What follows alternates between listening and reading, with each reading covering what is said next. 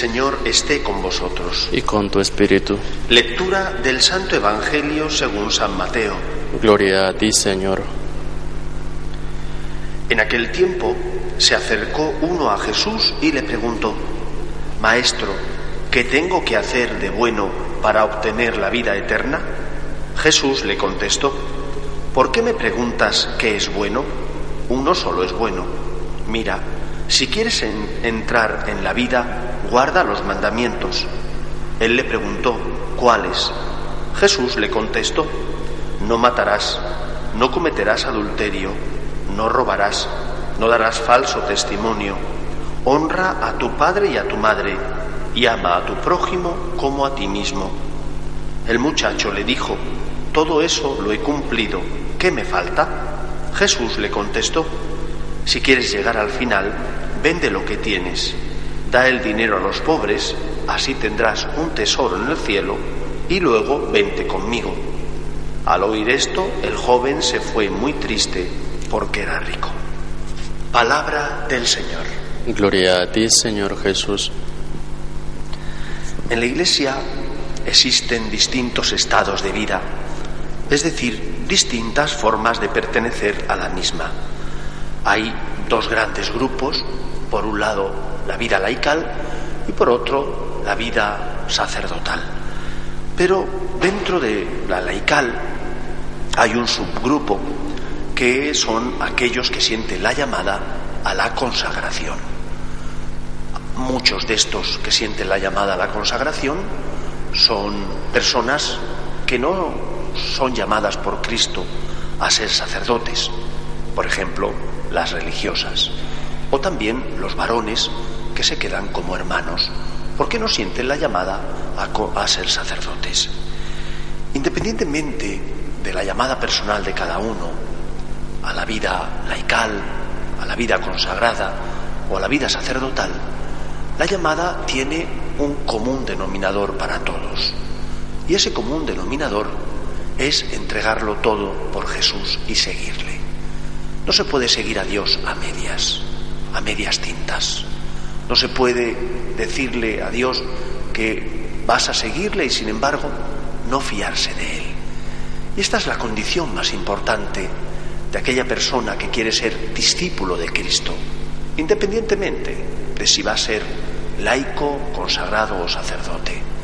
Lo fundamental del discípulo es poner su vida en manos del Maestro. Y por eso nos tenemos que preguntar nosotros, ¿cómo estamos viviendo nuestra llamada a la consagración? ¿Estamos viviendo con la radicalidad, con la entrega, con la confianza en Dios que el Señor requiere? Cristo habla de este joven, que es el joven rico, habla de la riqueza, pero no de la riqueza únicamente material, porque hay una riqueza peor, que es la riqueza de aquel que independientemente de que tenga mucho o poco, tiene su corazón apegado a lo mucho o poco que tiene. San Francisco de Asís decía, tengo poco y lo poco que tengo lo necesito poco. Ese debería ser también para nosotros el camino a seguir. Nosotros tenemos que poner en Dios totalmente nuestra esperanza, independientemente de los bienes materiales que existen, que son buenos y que nos ayudan a poder realizar una misión y una tarea, como vamos a predicar el agradecimiento si no podemos llegar a las personas. Internet nos, lo facilita, la posibilidad de viajar, de crear grupos, escuelas de agradecimiento, nos ayuda a llevar a cabo esa misión. Y para eso hace falta dinero. El dinero no es malo. El problema es cuando tu corazón está pegado a lo poco o mucho que tienes. El problema es cuando, por ejemplo, caes y eres incapaz fiarte del poder de la gracia. Porque piensas que el Señor no se merece tu miseria. Ciertamente, el Señor se merecería mucho más de lo que nosotros podemos darle. Pero el Señor quiere tu miseria, quiere tu pecado, te quiere a ti. Y por lo tanto te tienes que fiar de Él y le tienes que entregar todo.